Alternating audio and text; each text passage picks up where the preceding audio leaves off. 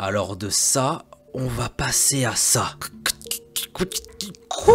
J'arrive même plus à parler, tellement mon cerveau vient de bugger. D'un visage tout mignon et innocent, elle va devenir un putain de monstre. Vous allez me dire, Mogo, qu'est-ce qui t'arrive? T'es vulgaire, t'abuses, mec. Pas du tout. Quand je vous dis que ça va devenir un putain de monstre, j'abuse pas. Ce qu'elle va faire par la suite, son comportement, l'état d'esprit qu'elle va avoir, bah ça va justifier un peu ce que je viens de dire. Et encore, croyez-moi, je suis gentil. Eh bien, salam à toi mon ami, j'espère que tu vas bien et que ta famille se porte bien. Aujourd'hui, on se retrouve pour une affaire très sombre que j'ai découvert très récemment. Alors, je vous explique un peu la situation. 2-3 heures du matin, j'étais tranquillou allongé dans mon lit. J'étais là en train de faire des petites recherches sur mon téléphone jusqu'à ce que ma faim me rattrape. Gros morphale que je suis, je me prépare un bon sandwich avocat saumon. Il était incroyable. Et bien sûr, petit coca bien frais parce qu'en ce moment, il fait hyper chaud. Et je te vois venir, je parle souvent de bouffe eh mais faut se faire plaisir dans la vie. Le mode healthy, le mode healthy, je sais pas comment vous dites ça, on verra ça plus tard. De toute façon au pire, vivons gros, vivons heureux. Pourquoi se casser la tête, sérieux? Bref, je reprends mes recherches et je tombe sur l'affaire Johanna Denehe. À partir de là, je me suis dit Mogo, tu peux pas passer à côté de ça. Et c'est pour ça qu'aujourd'hui, on est là pour découvrir cette histoire des plus horribles. Éteignez votre lumière pour plus de sensations et laissez-vous emporter par ma voix.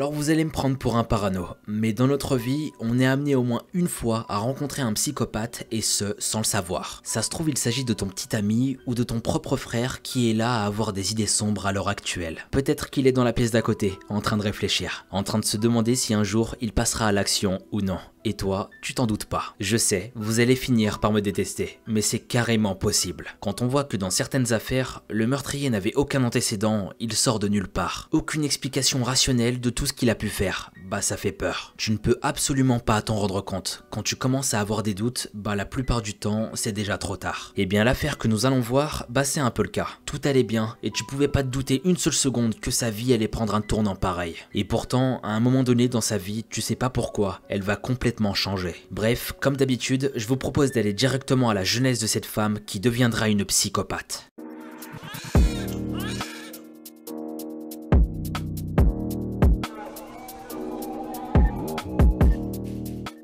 Johanna Dennehy est née en 1982 dans la banlieue de Londres en Angleterre. Quand elle était petite, c'était une fille douce, très gentille avec un visage innocent. Là, comment tu peux te dire à ce stade que dans sa vie elle prendra un chemin qui va la détruire? Je trouve ça tellement troublant sérieux personne n'aurait pu s'en douter. En plus de ça, apparemment, elle aurait eu une enfance heureuse, donc vraiment aucun signe qui montrerait quoi que ce soit. Elle vivait dans la banlieue de Londres à Harpenden. Elle a passé son enfance dans une grande maison de 4 pièces avec un grand jardin. Quand elle était encore en primaire, elle avait de bonnes notes et elle était très douée dans toutes les activités sportives. Chez elle, elle partageait une chambre avec sa sœur Maria qui avait 3 ans de moins. C'était des sœurs très complices, tellement complices qu'ils s'étaient inventé leur propre vocabulaire secret. Et c'est vrai que je faisais un peu pareil quand j'étais petit. J'aimais trop inventer un langage avec mes potes. Bon, ça voulait strictement rien dire, mais c'était drôle. C'était la belle époque. Putain, je suis toujours dans l'abus. Je suis en train de parler comme un petit vieux de 90 ans. La belle époque. C'était la belle époque.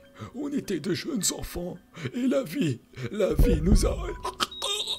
Je suis vraiment le pire. Bref, on continue notre histoire. À cette époque, la sœur Maria se souvenait que Johanna était gentille elle était très loin d'être agressive. C'était un enfant de ce qu'il y a de plus ordinaire et qui jouait à la poupée. En gros, le profil type d'un enfant normal. À l'école, Maria et Johanna étaient deux sœurs qui se protégeaient mutuellement. Si une personne disait quelque chose de méchant à une d'entre elles, immédiatement l'autre prenait sa défense. Quand elle rentrait de l'école, elles s'amusaient. Elles grimpaient tous les deux aux arbres dans le jardin. C'étaient des enfants heureux qui aimaient la vie, qui passaient beaucoup de temps ensemble à chanter et à discuter pendant des heures.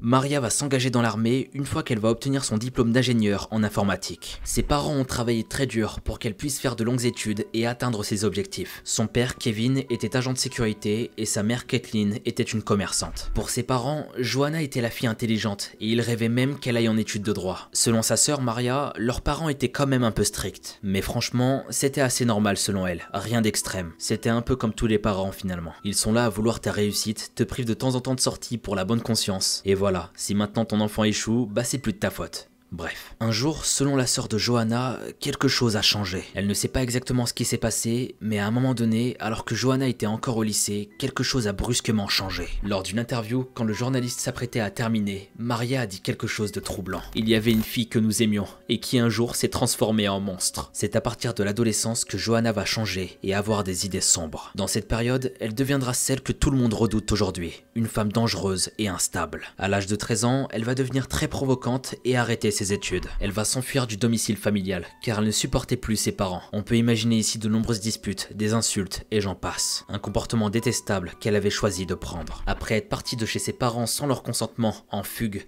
elle va rencontrer un jeune homme de 18 ans. Et c'est avec lui qu'elle va commencer à voler de l'argent à son entourage, à boire de l'alcool et à consommer tout un tas de drogues. Quelque temps plus tard, les parents de Johanna vont réussir à la retrouver et à la récupérer. Mais elle va de nouveau s'enfuir. C'était devenu très compliqué pour les parents. La situation devenait invivable. Entre inquiétude et peur, c'était très dur pour eux. Deux ans plus tard, Johanna va sortir avec l'homme qu'elle a rencontré. À ce moment-là, elle avait 15 ans et lui en avait 20. Il s'agissait de John Trenor. Malgré les interdictions des parents, elle ne voulait rien savoir, elle n'en faisait qu'à sa tête. Le père de Johanna était totalement contre cette relation. Sa fille avait seulement 15 ans et elle était mineure. Elle n'avait pas à sortir avec un homme de 20 ans. Donc là encore, de nombreuses disputes entre les parents et le jeune couple. Tout ça va créer des tensions entre Johanna et John. De grosses disputes et beaucoup de violence. Pour éviter tout ça, Johanna décide de partir à l'âge de 16 ans avec John. La famille va par la suite se déchirer. Et Johanna, elle, va continuer dans ses vices. À force d'aller en soirée et de se défoncer la gueule avec toutes sortes de drogues, elle va littéralement changer. Et autant vous dire que physiquement, elle avait pris cher. Je pense que pour en arriver là, on n'était pas sur un gros DA occasionnel, du shit pour les intimes. Là, elle était sûrement en train de prendre de la blanche, et j'en passe. Donc elle a enchaîné soirée sur soirée, jusqu'à tomber enceinte pour la première fois. Et à ce moment-là, elle avait seulement 17 ans. Et suite à ça, elle a cessé de consommer de la drogue et de l'alcool pour s'occuper de son bébé. Et heureusement, j'ai envie de dire. T'imagines, t'as un gosse et tu continues de consommer. Bah ça fait peur. Mais quand on regarde bien, sur beaucoup de faits divers, on peut tomber sur des cas qui sont complètement tirés par les cheveux. Une mère enceinte accro à l'héroïne. Là, je peux vous garantir que le mélange est fatal. Ça me rappelle justement une histoire où la mère n'a pas du tout cessé de consommer alors qu'elle était enceinte. Et par conséquent, à la naissance du bébé, de grosses répercussions, de grosses séquelles et des troubles que l'enfant devra subir jusqu'à la fin de sa vie. C'est triste, mais croyez-moi, c'est pas si rare que ça. Bref, on se reconcentre sur l'histoire. Donc je résume on a une Johanna enceinte qui heureusement va arrêter toutes les drogues qu'elle prenait pour le bien du futur bébé. Et quelques temps plus tard, 1999 exactement, sa fille Chian est née. Trois ans plus tard, encore un deuxième enfant qui va voir le jour. Mais là, la drogue et les anciens vices commencent à lui manquer. Après avoir accouché, elle va retomber dans ses addictions, drogue mélangée à de l'alcool. Johanna devient incontrôlable. Elle va abandonner ses enfants et avec son petit copain John, elle devient violent. Le fait qu'elle soit sans famille, sans repère, ça va faire sortir en elle quelque chose de terrifiant. Johanna avait en elle un mal profond, une haine terrible qui était enfouie au fond de son âme. Elle pouvait devenir extrêmement violente. Quand elle était ivre ou défoncée, elle se mettait à battre John. Et c'était pas juste des claques ou des coups de poing qu'elle lui mettait, non. Elle était là à lui mettre des gros coups de pied, à l'humilier et le traiter comme une merde. Elle buvait jusqu'à deux bouteilles de vodka par jour. Elle faisait vivre un enfer à sa famille et son copain, jusqu'au jour où John va tomber dans une sorte de dépression. Et franchement, ça se comprend avec ce qu'il était en train de vivre. Il n'en pouvait plus du tout de cette situation qui n'était pas du tout saine pour lui et ses enfants. Et je précise qu'à ce moment-là, on a deux enfants âgés de 10 ans et 7 ans seulement. Déjà juste pour eux, ça devait être traumatisant. Et c'est pour ça qu'en 2009, John va s'enfuir avec ses enfants. Après que Johanna l'ait menacé avec un poignard de 15 cm, il était hors de question que John reste avec une folle pareille. Il va s'installer à Glossop dans le Derbyshire où il va s'occuper de ses enfants. C'était important pour lui de les séparer de leur mère, qui devenait méconnaissable de jour en jour. Après, il n'a plus jamais entendu parler d'elle, jusqu'à ce que les médias annoncent de terribles choses. John va affirmer qu'il n'aurait jamais pensé que Johanna était capable d'en arriver là. Comme vous pouvez vous en douter, à la suite de ces événements, il était harcelé par les journalistes. John va se défendre comme il peut. Johanna Dennehy va se transformer en monstre et commettre des atrocités. Et nous, on va les découvrir. Banks.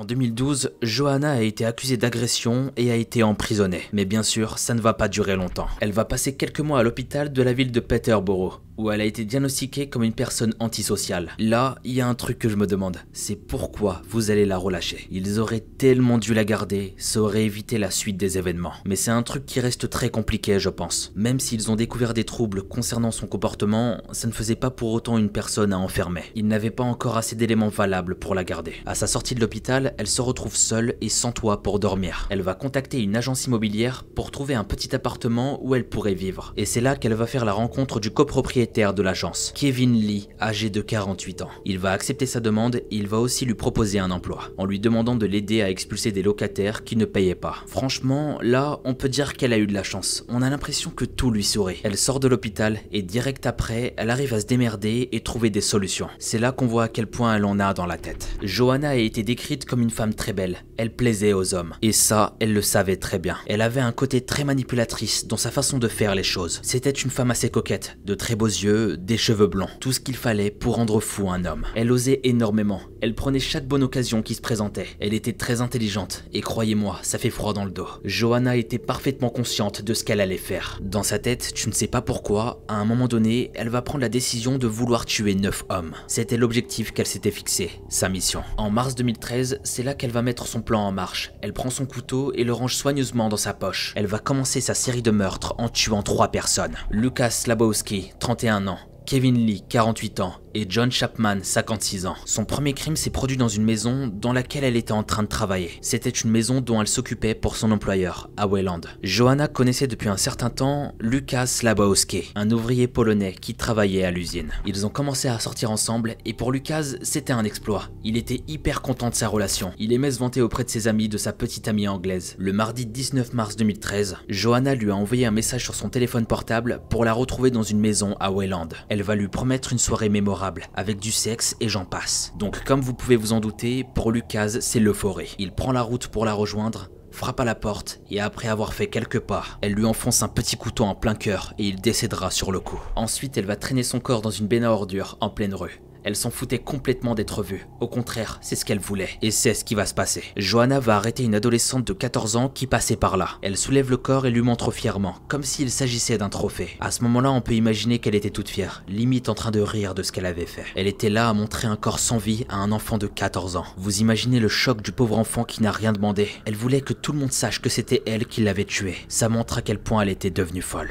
Mais son plan ne va pas du tout fonctionner. L'adolescent ne parlera jamais de ce qu'il a vu. Sans doute parce qu'il était choqué et effrayé, ou que personne ne l'a cru tout simplement. Je vous laisse imaginer la tête de Johanna, hyper frustrée. Elle était dégoûtée, comme une impression d'avoir fait tout ça pour rien. Donc dans sa tête, c'est en train de bouillir. Dix jours plus tard, elle va recommencer. Le 29 mars, elle va assassiner son colocataire, John Chapman, âgé de 56 ans. C'était un ancien marin et vétéran de la guerre des Malouines. Selon l'enquête faite par les policiers, Johanna l'aurait poignardé à répétition alors qu'il était en train de dormir. La tristesse du meurtre. Il était sans défense et d'une pulsion, d'une seule, elle va lui prendre la vie. Quand les policiers lui ont posé des questions sur les circonstances du meurtre, son discours était différent. Elle a dit qu'elle l'avait poignardé parce qu'il ne voulait pas sortir de la salle de bain où elle se trouvait. Euh... C'était une raison pour le poignarder, Johanna. What the fucking shit? T'imagines toi, t'es dans ton appartement, y a ton mari qui n'a pas fait la vaisselle et tu le regardes avec tes petits yeux là. Chérie, est-ce que t'as fait la vaisselle que je t'ai demandé? Euh non, je la ferai plus tard. Euh, euh viens par ici chérie, j'ai un truc à te montrer. T'avais qu'à faire la vaisselle, je t'avais prévenu. Euh, mais je l'aurais fait après, putain. Pourquoi tant de haine pour de la vaisselle? Putain de merde, ce jeu d'acteur. Mon dieu, tout ça pour vous dire qu'il y a vraiment des gens perchés. Après avoir tué John, elle va envoyer un SMS à son patron et propriétaire, Kevin Lee. Et bien entendu, elle avait une liaison avec lui depuis qu'il l'avait engagé. Ils avaient une relation très particulière avec des pratiques sexuelles vraiment hard. Ils étaient sadomasochistes. Kevin va avouer à l'un de ses potes que Johanna, sa petite amie, lui avait dit qu'elle voulait le mettre dans une robe et le violer. Quand on vous dit ça, l'attitude que vous devriez avoir, c'est partir le plus loin possible, on est d'accord? Bah lui, c'était pas du tout ça. Dans sa tête, il s'est dit je vais assouvir ses désirs. Je vais l'écouter et je vais mettre une robe pour me faire violer. Quoi?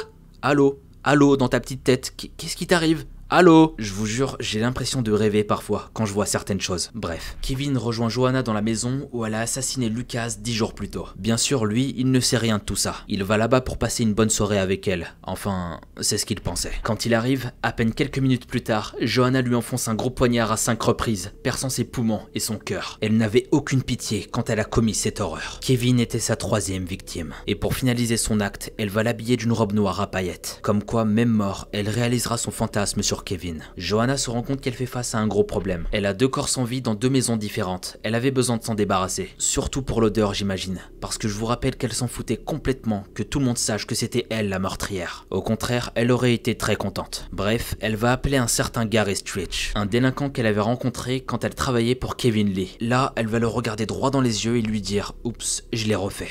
Je crois bien que je l'ai refait. Gary comprend tout de suite la situation et appelle un pote à lui, Leslie Layton, 36 ans, qui va pouvoir aider Johanna. Ils vont se débarrasser des corps en les jetant dans un fossé. Ils vont aussi mettre en évidence le corps de Kevin Lee, habillé en costume de femme. Tout était calculé par Johanna. Elle était autoritaire dans sa façon de faire les choses. Elle voulait que ce soit ainsi et pas autrement. Le 2 avril, Johanna et Gary se déplaçaient en voiture lorsqu'elle lui dit qu'elle veut encore tuer d'autres personnes. Je veux m'amuser. J'ai besoin de m'amuser. Trouve-moi quelqu'un que je le bute, Gary. Johanna était entrée dans une folie extrême, capable de tuer n'importe quel individu qu'elle croiserait. Et le pire, c'est qu'à ce moment précis, la police la recherche. Il ne lui restait plus beaucoup de temps pour assouvir ses désirs sanglants. À Hereford, son ami Gary va arrêter la voiture pour qu'elle puisse le faire. Au hasard, elle choisit un homme qui promenait son chien et le poignarde dans le dos. Il s'agissait de Robin Bereza, 64 ans. Au même moment, un homme voit la scène sous ses yeux. Impuissant, il voit Johanna tuer cet homme. Quand elle remarque qu'on l'observe, elle ne va pas s'enfuir comme toute personne logique, non. Elle va fixer l'homme qui le regardait et lui lâcher son plus beau sourire. Puis ensuite, elle remonte dans la voiture de Gary. Là, on a un putain de danger en liberté. Plus elle va tuer, plus elle va avoir envie de tuer. Et c'est ce qui est en train de se produire. Johanna n'arrive pas à s'arrêter. Elle a des pulsions et elle ne les contrôle plus. Neuf minutes plus tard, arrivée dans une impasse, elle va sauvagement poignarder John Rogers, âgé de 56 ans. Il était simplement là à promener son animal de compagnie, mais il va se faire poignarder 30 fois par Johanna. Elle pensait l'avoir tué, mais heureusement pour cet homme, il va survivre. Il fera partie des rares survivants des victimes de Johanna. Entre-temps, de nombreux témoins ont signalé à la police qu'une femme complètement folle s'en prenait aux passants. Elle était tellement dans mode je m'en fous que c'était prévisible. Il fallait absolument qu'on l'enferme. Si on la laissait une minute de plus dans la nature, qui sait ce qu'elle aurait pu faire d'autre? Elle aurait très bien pu s'en prendre à des enfants,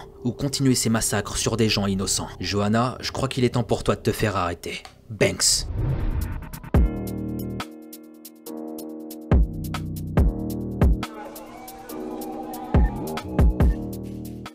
L'arrestation de Johanna a eu lieu le 2 avril 2013, lorsqu'elle a tué trois hommes en 10 jours dans la ville de Peterborough. Deux jours avant son arrestation, le 30 mars, le corps de Kevin Lee a été retrouvé dans un puits à Newborough. L'autopsie a établi qu'il était mort de blessures à la poitrine causées par un couteau. Lucas Labowski et John Chapman ont été retrouvés après son arrestation. Tous les deux ont été poignardés au cœur, au cou et au torse. Johanna a été diagnostiquée par des spécialistes comme étant une psychopathe dangereuse. Elle n'a jamais menti sur les meurtres qu'elle a commis. Elle a toujours avoué sans scrupule et fièrement tout ce qu'elle avait fait. Elle a été condamnée à la prison à vie et ne montre aucun remords quant à ses crimes odieux. Le tribunal pénal d'Odd Bailey à Londres a employé de nombreux adjectifs pour la caractériser. Le juge a déclaré que Johanna Dennehy était une menteuse compulsive, une manipulatrice, calculatrice, malveillante et cruelle. Et Johanna dira les phrases suivantes. Oui, je suis une tueuse en série. J'ai plaidé coupable, et c'est tout. Et alors? Lors du procès, elle n'avait strictement aucun remords. Elle ne cherchait pas à être défendue par qui que ce soit. Elle assumait à 100% tout ce qu'elle avait fait. Le 28 février 2014, elle a été condamnée à la prison à vie pour trois meurtres et deux tentatives de meurtre. Elle a été envoyée dans la prison de Bransfield, sans possibilité de libération conditionnelle. Gary Street Richard a également été condamné à la prison à vie pour tentative de meurtre. Johanna Dennehy cherchait à devenir quelqu'un. Elle voulait qu'on se souvienne d'elle, que ses crimes soient célèbres pour leur cruauté. Cette idée la remplissait de joie et l'amusait. Quand elle a été interpellée par les policiers, elle a demandé pourquoi elle était en train de se faire arrêter. Ils ont répondu qu'elle était suspectée de meurtre. Et elle, elle va répondre avec un sourire narquois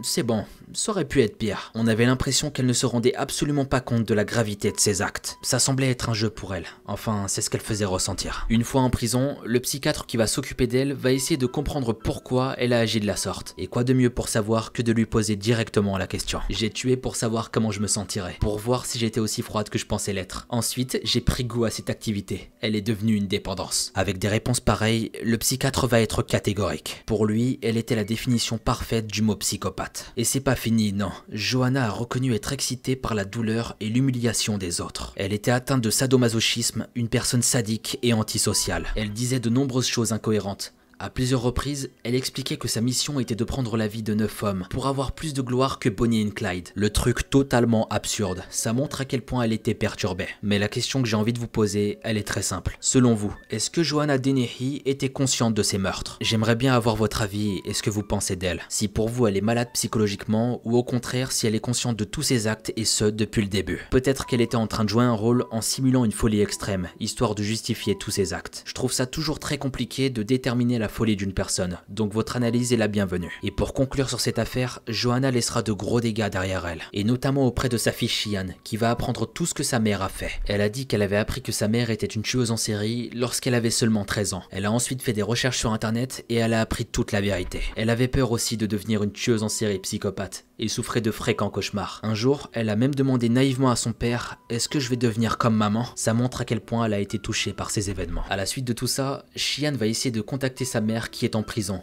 d'avoir des réponses sur ce qu'elle a fait qu'elle n'aura jamais. La seule chose qu'elle recevra de sa part, c'est une lettre qui exprime tout son amour pour elle, qu'elle l'a toujours aimée et que c'était un bonheur à ses yeux. Une lettre tellement contradictoire. Une mère qui aime son enfant, mais qui va devenir l'une des pires meurtrières d'Angleterre. Et j'imagine pas la douleur de sa fille une famille déchirée par tous ces événements et la tristesse de cette affaire. Enfin bref, ainsi se termine l'histoire de Johanna Dennehy et j'espère qu'elle vous aura plu. Maintenant, ce que je vous propose, c'est de terminer cette vidéo avec le Mogo Coffee Moment. C'est parti.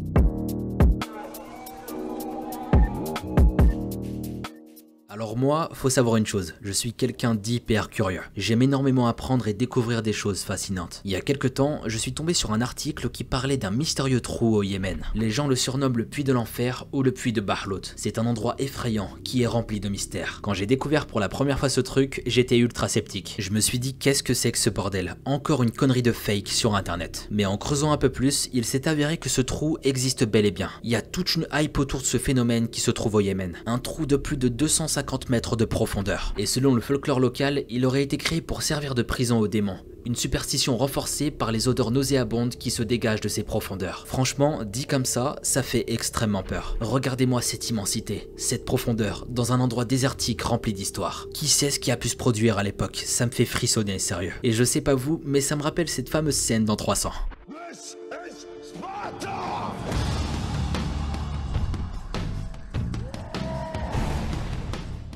Imagine tu tombes comme ça dans un putain de trou géant. Hmm, c'est terrible. Je serais trop du genre à vouloir m'approcher le plus près possible du bord. Mais j'avoue que je serais là à stresser comme un malade. Faut pas abuser non plus. Et avec tout ce qu'on entend autour de ce puits, les histoires de djinns, les odeurs, on peut se poser pas mal de questions. Et surtout pour ceux qui y croient. Enfin bref, c'était le puits de Barlot. J'espère que vous avez aimé ce petit Mogo Coffee Moment. Quant à nous, on se retrouve très vite pour une nouvelle vidéo. C'était Mogota.